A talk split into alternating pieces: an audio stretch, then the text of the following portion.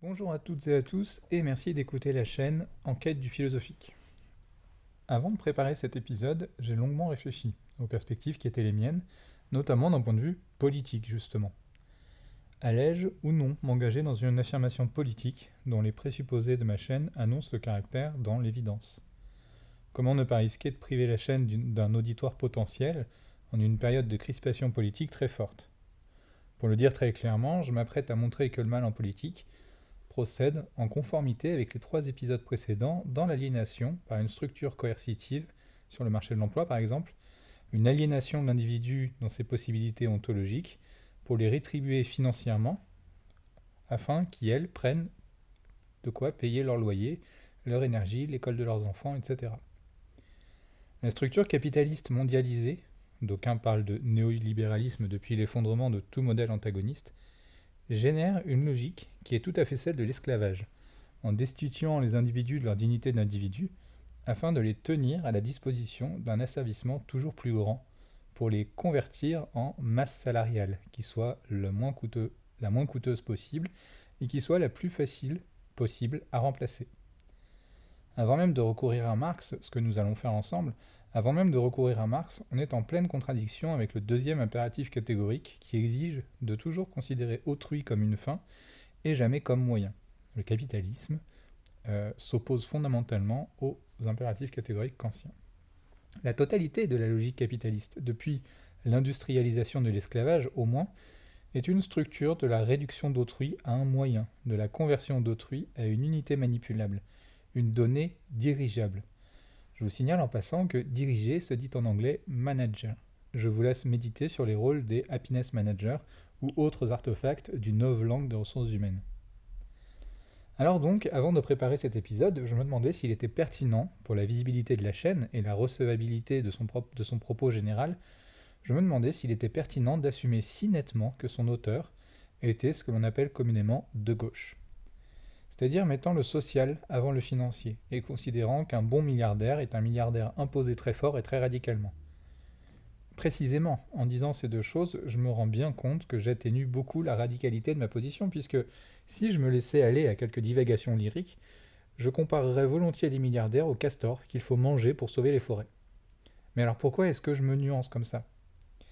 Finalement, en réfléchissant à la posture que j'allais me permettre d'adopter, je réalisais que j'étais précisément en train de subir une aliénation de mon être. Être d'extrême droite aujourd'hui, sur Internet, exploite des niches d'audimat qui sont susceptibles de se montrer très actives, et ce faisant de finir par obtenir une chronique sur ces news, de parler très mal à des gens qui sont bien éduqués, qui ont des horizons très différents du mien, et qui utilisent ce qui était jadis un espace public pour tenter de témoigner de la pluralité cognitive et culturelle de l'espèce humaine afin de les humilier, ces gens-là, par des raccourcis très rapides et d'une teneur rhétorique fort douteuse. Alors, sans aller jusqu'à dire des choses à ce point contraires à mon éducation, à ma culture, à mon sens de la nuance et à la jouissance de la complexité dont on est doté tous et toutes, notamment via nos intellects, c'est-à-dire sans aller jusqu'à l'abrutissement radical qui est nécessaire pour être d'extrême droite aujourd'hui, il me fallait quand même réfléchir.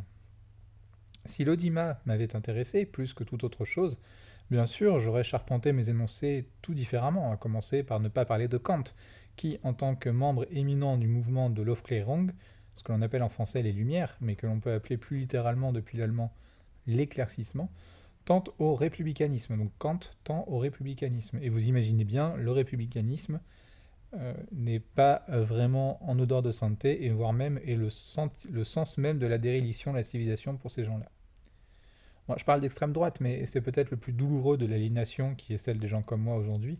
Ce n'est pas l'extrême droite qui écrit les règles de l'audimat.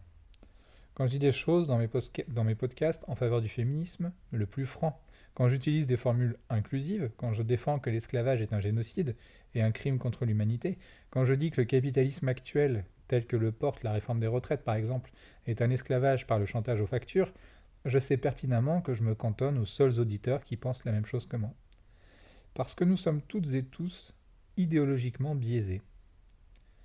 Alors comment faire pour produire une réflexion sur le mal en politique qui soit conforme à l'identité politique de Macron, ni de droite ni de gauche, tout en étant conforme à mes convictions politiques, qui sont, je ne m'en cache pas, de gauche?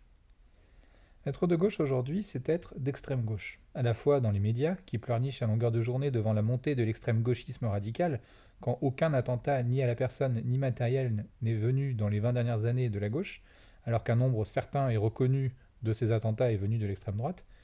Donc à la fois dans les médias qui pleurnichent et à la fois dans ce dont je pense que l'Occident a besoin aujourd'hui. Je suis d'extrême gauche de ce point de vue-là. Une, une débiteuse à boire remplacerait avantageusement la guillotine. Je parle de symbole, bien sûr, je n'appelle au meurtre de personne.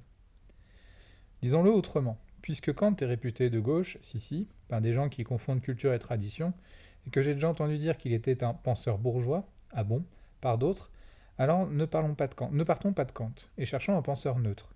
Bon, est-ce que ça existe ça déjà, un, penseur neutre? Non, bien sûr, puisque les biais idéologiques existent et préexistent paradoxalement à toute pensée philosophique. Mais disons que je vais partir d'un philosophe tellement ancien et tellement canonique que même les chrétiens du XIIIe siècle tapaient dedans, alors qu'ils le lisaient au travers du musulman du Xe siècle. Donc je veux bien sûr parler d'Aristote. En expliquant ce que signifie que le biais idéologique, je serai forcé d'en venir à Marx, ce que je ferai après avoir parlé d'Aristote. Alors ça ne me dérange pas du tout de parler de Marx, mais Marx est un philosophe moderne et comme tous les philosophes qui se sont occupés des choses sur la Terre, par opposition au seul ciel des idées, euh, il est difficilement compréhensible pour celles qui partent du principe qu'ils ne sont pas d'accord avec ses conclusions. Croyez-le ou non, mais beaucoup de gens ne vont pas plus loin que les étiquettes et se contentent de faire une équivalence de type Marx égale absurdité. Mais oui, vous savez, le communisme est responsable de 1000 milliards de morts depuis son avènement dans le bolchevisme. Le bolchevisme puis le stalinisme sont à Marx ce que les camps de concentration sont au capitalisme, une interprétation perverse du contenu théorique et une mise au pas de la technique au service de l'oppression et de l'hégémonie. Si l'on présentait à ces gens-là les mêmes idées, mais sous le nom d'un quelconque auteur ou penseur par LE validé, ces mêmes gens, qui crachent sur Marx donc, valideraient pourtant les mêmes idées. La lutte des classes, on le voit tous les jours, existe bel et bien. Mais il est psychologiquement plus facile de dire que non, tout en étant soi-même tenu en laisse, si cela nous permet d'obtenir un sucre dans les formes de gratification, ce que l'on appelle la communication, dans le monde des ressources humaines, sont diverses et participent de l'alignation. J'y reviendrai. Marx, donc, n'a lui-même pas inventé grand-chose, et, pour Aristote, la confrontation entre les riches et les pauvres, qui mène à l'aliénation des pauvres du point de vue des prescriptions posées par Kant, fait déjà partie des enjeux problématiques de toute organisation politique. Aristote était un pragmatique, ou tout au moins ses travaux de philosophie politique sont des travaux pragmatiques. S'il vise les travaux à la réalisation du bonheur du plus grand nombre, c'est parce qu'il avait démontré, Aristote, que le bonheur était la finalité humaine. Nous avons vu ensemble que Kant a réfuté cette démonstration d'Aristote. Pour autant, il a remplacé cette démonstration d'Aristote, l'objet et la conclusion de cette démonstration d'Aristote, par un autre objet qui est tout à fait équivalent dans la validité des énoncés d'Aristote. Les livres des politiques d'Aristote sont en faveur de la démocratie. Pour et dans cette longue apologie, il y a huit livres, Aristote, disais-je, est pragmatique et dresse d'abord l'inventaire des types de constitutions qui existent au IVe siècle avant notre ère, dans les polices, les cités-États, panhellénistiques. Je rappelle que politique vient de polis, qui signifie la cité. Les livres des politiques, donc au nombre de huit, je vous encourage vivement à lire l'ouvrage de Jean-Marc Narbonne, Sagesse cumulative et idéal démocratique, paru en 2021, aux éditions Vrin, et d'ailleurs, la bibliographie qu'il donne à l'issue de ce livre est tout à fait exhaustive sur la question. Donc, les livres des politiques d'Aristote promeuvent, selon le mot de Jean-Marc Narbonne, une classe moyenne. La sagesse vient pour Aristote de la position médiane incarnée dans la masse de celles qui ne sont ni riches ni pauvres. Cette masse sert de quille et stabilise l'ensemble de la structure politique. Si cette masse venait à disparaître, si la classe moyenne était dissoute, alors l'équilibre politique se fracasserait et viendrait des temps de ce que les Grecs appelaient la stasis, c'est-à-dire la guerre civile. Moi je traduis par guerre civile, c'est une traduction d'usage, mais ce n'est pas une traduction exacte. Comme tout terme directement issu du grec ancien, une traduction littérale est toujours impropre. À ce sujet, je recommande la lecture d'un autre livre paru en 2018 qui est une thèse, La stasis dans la politique d'Aristote, La cité sous tension, écrite par Esther Rogan et parue aux éditions Garnier Classique. Le danger de la stasis n'est donc pas le bien ou le mal, mais l'effondrement de la vocation de toute organisation politique, et l'asservissement des uns par les autres, quels que soient ces uns et quels que soient ces autres. De ce point de vue, on peut donc opposer une critique assez décisive à Marx, la dictature du prolétariat n'est pas souhaitable, puisqu'elle dissout la vocation organisationnelle de la structure politique. Oui mais. Oui mais. Oui mais dans les logiques d'oppression qui sont celles de la société actuelle, dans les, tensions politiques, l'appel à la dictature du prolétariat n'agit pas comme une réalisation souhaitée ou souhaitable. Cet appel est une mise sous tension nécessaire, comme la lame de la guillotine devrait rester étincelante et bien visible dans l'esprit des tyrans de toute époque. Bien sûr, ce n'est pas. Il est évident que quand Marx euh, fait l'appel à la, à, la, dictature du prolétariat, il n'a pas nécessairement la posture qui est la mienne. Il ne l'a même sans doute pas.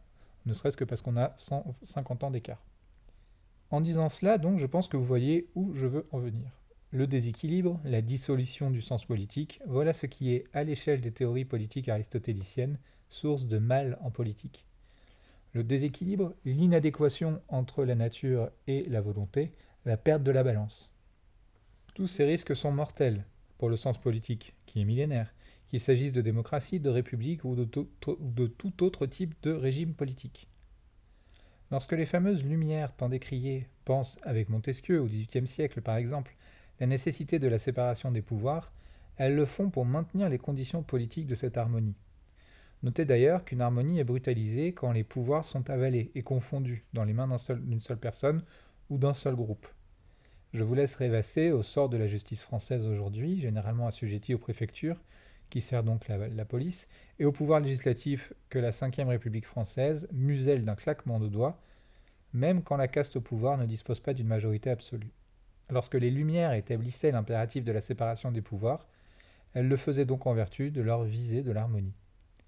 Elles le firent dans le but de rendre pérenne cette quille dont Jean-Marc Narbonne propose qu'Aristote la situait dans la confrontation des élites à la massive classe moyenne.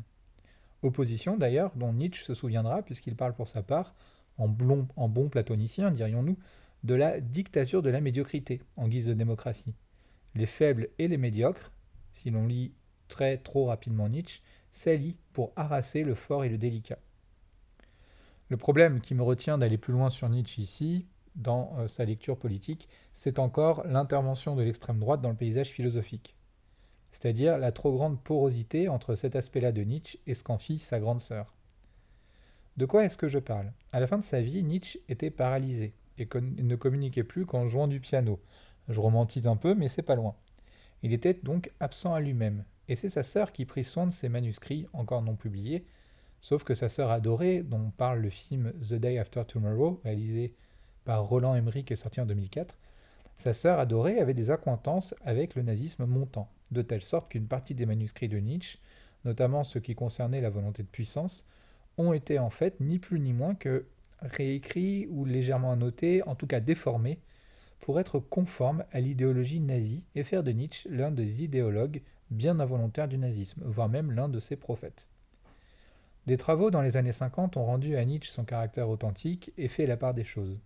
Comme l'écrivent très bien certains spécialistes contemporains actuels de Nietzsche, sa sœur n'est pas coupable de tout. Il était possible de saisir les incohérences de la pensée nazie avec les postulations nietzschéennes. Heidegger n'aura pas cette excuse, soit dit en passant.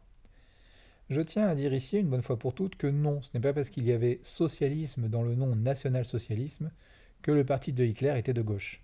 C'était un parti d'extrême droite avec une étiquette quelconque. Il s'agit tout simplement, à la fin du premier tiers du XXe siècle, de la montée en puissance de la conscience de classe et la, démagogie, que ce soit celle de Hitler ou celle de Mussolini d'ailleurs, rendait plus rusé de parler de socialisme. D'ailleurs, je vous signale que quand il s'agit de défendre la réforme des retraites, nos chers ministres actuels commencent par dire qu'il s'agit d'une retraite profondément juste et de gauche. Je vous laisse méditer sur ce que cela signifie de leur propre rapport à la démagogie. Pour Aristote, donc, la guerre civile est dangereuse et la démocratie est le meilleur des systèmes en ce qu'il est le seul mode d'organisation politique qui garantisse les conditions de possibilité du bonheur et donc, en tant que tel, qui prémunit la structure de toute stasis, de tout déchirement interne. Si je rapporte ça dans une conception moderne, disons qu'ancienne, du rapport politique, le fait que la liberté remplace le bonheur comme finalité de l'être humain, je le disais tout à l'heure, n'invalide pas du tout les prédicats aristotéliciens. Au contraire même, il n'y a que dans une démocratie que l'autonomie de la volonté du sujet puisse s'exprimer dans le respect exact de deux des trois prescriptions des impératifs catégoriques. il faut, pour aller au bout des choses, et inclure le troisième impératif catégorique, concevoir une démocratie qui soit républicaine, c'est-à-dire égalitaire, et sans autre interface que l'institution publique. Autrement dit, pas d'intérêt privé dans les organes de l'État. Sinon, et là nous sommes chez Cicéron, deuxième premier siècle avant notre ère, sinon nous quittons la République et entrons dans la tyrannie. Je ne sais pas si l'on peut taxer Cicéron d'être un extrême gauchiste islamophile dégénéré. Sans doute, hein, rien ne m'étonnera plus. Mais ce sont quand même ces textes qui parlent le mieux de cette chose-là. Des Republica et des Ligibus, qui sont des réflexions sur la République donc et sur les lois. Cicéron était platonicien, mais les livres des politiques d'Aristote saturaient les débats publics de l'époque, et les écrits de Cicéron influenceront grandement par exemple Nicolas Machiavel, 15e-16e siècle. L'idée essentielle pour notre petite histoire du mal en politique, c'est de dire que la démocratie, idéalement en république, permet le respect des impératifs catégoriques, et ce faisant, garantit que tous les individus puissent atteindre leur propre finalité, c'est-à-dire que l'autonomie de leur volonté puisse s'exprimer.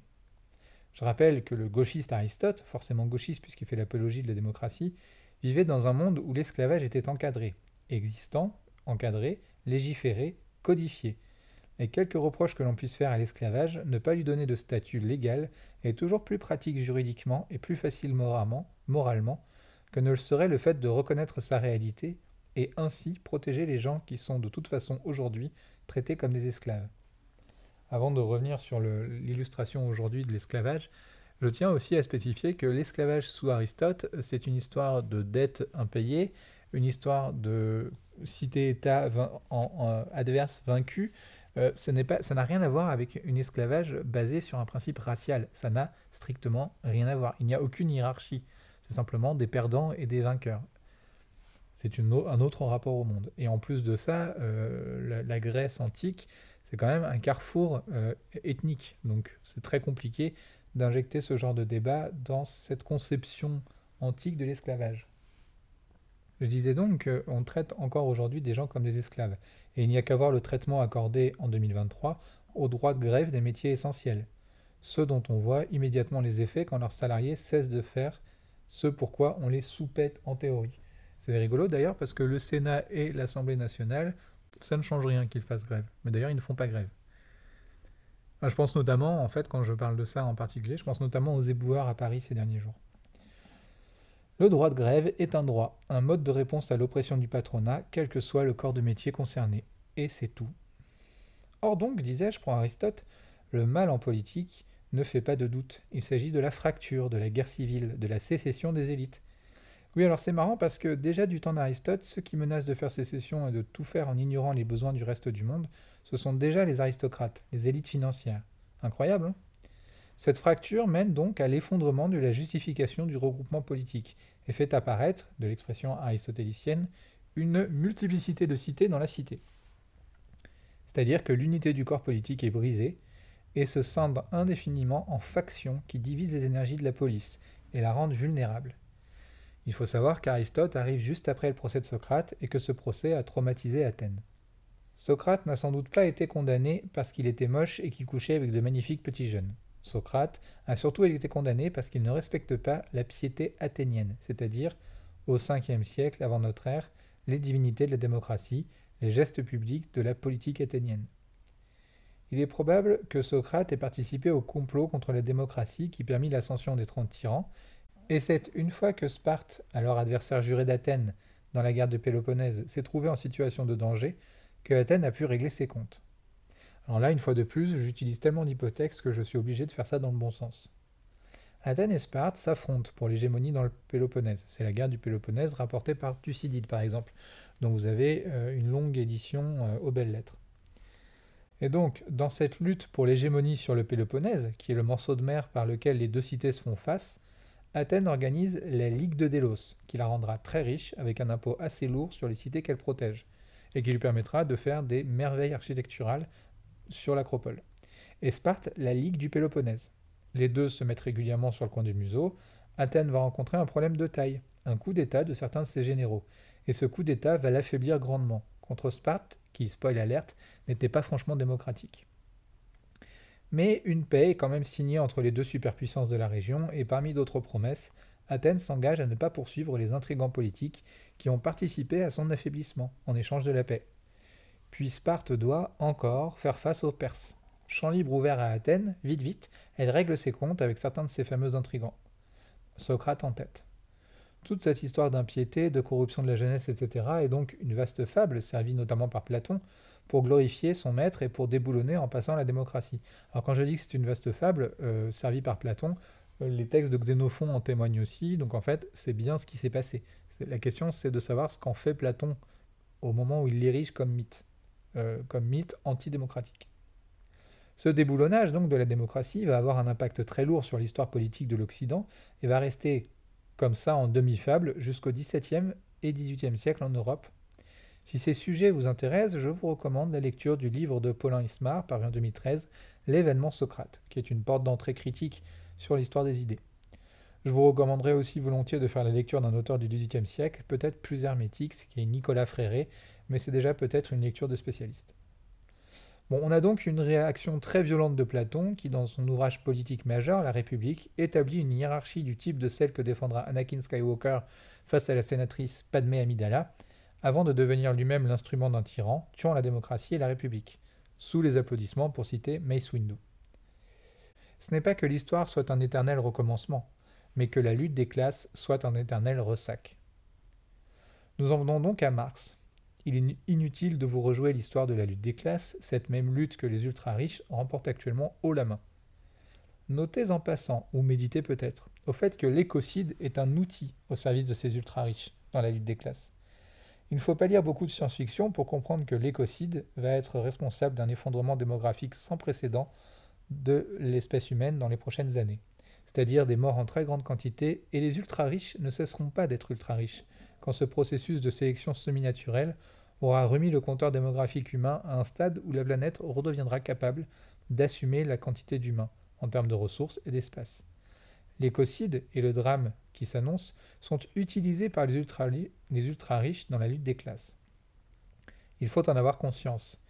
Ils se fichent éperdument de réguler leur consommation. Ils veulent la conséquence de leur consommation non régulée. Ils veulent l'autodestruction de la grande majorité de l'humanité. Ce n'est pas être complotiste que de le dire, c'est simplement être observateur et tirer des déductions qui permettent de rendre les différents, agirs à l'œuvre actuellement intelligibles. Il n'y a aucune volonté politique pour aller contre ça, et ça n'est pas par hasard. La lutte des classes n'a jamais été aussi actuelle en un sens, et désolé de vous le dire, mais nous la perdons. Mais enfin, ce n'est pas là l'objet de mon podcast, je vous rappelle que je suis avec vous pour parler du mal en politique. Et même si les riches actuellement font sécession d'une la façon la plus radicale et la plus violente qui soit, concentrons-nous sur notre objet strictement théorique. J'ai parlé de la stasis, donc qui est le mal en politique pris d'un point de vue politique, c'est-à-dire du point de vue des systèmes de nécessité politique. Mais en quoi ce mal n'est-il pas seulement théorique et strictement institutionnel? Autrement dit, quelles sont les applications pratiques de ce mal? C'est là que je recours à Marx et à l'Entfremdung, c'est-à-dire littéralement l'aliénation. Je ne sais pas si vous vous rappelez lorsque je parlais, en toute fin du premier épisode du cycle, de l'expression d'une volonté perverse, selon l'usage de Jean Donne Scott. J'évoquais alors l'idée qu'une volonté doit s'aligner dans les conditions de nature dont elle émane. Autrement dit, notre nature doit trouver la meilleure façon de s'exprimer avec le moins de pertes ontologiques possible. Et notre nature trouve l'expression la plus juste à l'issue d'un tâtonnement, de choix, de l'usage de notre libre arbitre, dans un équilibre entre nos besoins et nos capacités, à l'échelle de ce qui constitue notre nature. Alors notre volonté est l'expression des possibilités d'actuation de notre nature. Je reviendrai sur ces sujets au travers du cycle sur la sexualité et en particulier le BDSM. Nous pouvons donc trouver ce dont nous avons besoin pour accomplir, toujours sous l'égide des impératifs catégoriques kantiens, qui sont républicains donc, et dans ce but nous prédestiner à un usage dans le monde du travail. Là, bien sûr, je parle d'une espèce de monde optimal mais déformons ce monde idéal et injectons des conditions optimales non plus pour les individus cette fois, mais pour le capitalisme et la génération infinie de profits. Après deux guerres mondiales qui ont littéralement rasé la planète, l'Occident est entré dans une addiction à la croissance économique. Plus rien n'avait de sens sinon le fait d'enfler à l'échelle marchande et financière. L'influence politique est devenue l'unique critère d'une capacité à générer du profit, et la culture comme l'humanisme se sont dissous dans la course au fait de générer de l'argent. C'est non seulement complètement fou d'un point de vue pratique, puisque l'argent est une abstraction marchande et ne correspond à rien, mais en plus délirant d'un point de vue concret, puisque nous en sommes à un stade où les États sont noyautés par des multinationales pour perpétrer cette addiction qui n'a aucun autre sens que de gaver quelques rares couches des classes financières les plus hautes. Pour continuer de générer du profit, il faut continuer de baisser les coûts. Or, le critère malléable qui permet de baisser les coûts est double. Humain d'abord, écologique ensuite. On convertit le prix marchand en le faisant disparaître. Il y a des guillemets autour de disparaître. Disparaître dans le coût écologique et humain. C'est l'esclavage depuis 30 ans d'enfants dans différents pays, par exemple, dit sous-développés. Comprendre où l'esclavage et le pillage systématique sont ouvertement praticables. Dans la destruction de notre patrimoine écologique, dans l'anéantissement de la faune et de la flore. Anéantissement, je l'ai déjà dit, qui sera suivi prochainement d'une extinction de masse au sein même de l'humanité, extinction qui ne sera pas problématique pour celles qui détiennent les règles du jeu dans les mains. Nous avons donc une aliénation à double lame. Aliénation au sens de l'impératif catégorique, en tant que les êtres humains sont réduits à des moyens et ne sont plus traités comme des fins, mais aliénation aussi, peut-être surtout, au sens de ce que j'évoquais à propos du viol. Une personne violée est définitivement aliénée, c'est-à-dire privée de sa libre détermination, à jamais et définitivement déformée dans sa constitution, dans sa capacité à faire des choix concernant l'économie de sa propre sexualité. Déformée puisque la sexualité n'est plus pour elle un espace de liberté autonome, mais c'est déjà fait l'espace de contrainte, l'espace où s'est déployée la volonté de quelqu'un d'autre avec une intrusion brutale et blessante. Et cette plaie ouverte ne pourra plus jamais disparaître et sera à tout jamais partie prenante de la sexualité de la victime. C'est de cette aliénation surtout dont parle Marx, celle qui consiste à pousser les victimes, broyées avant même qu'elles ne puissent conscientiser la libre autonomie de leur volonté, à la déformation.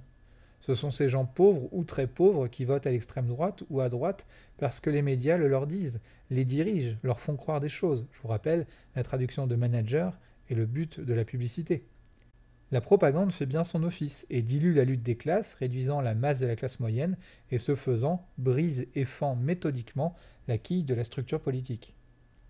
Le mal en politique, c'est quand une force politique dans le paysage des acteurs politiques atteint l'hégémonie et recouvre la diversité des personnes par les énoncés d'une seule de toutes les classes possibles qui puissent s'exprimer, pour éviter qu'il y ait des cités dans la cité, pour éviter l'oppression et permettre à toutes les opinions de tous les acteurs de la vie publique de vivre en harmonie, surtout dans le désaccord.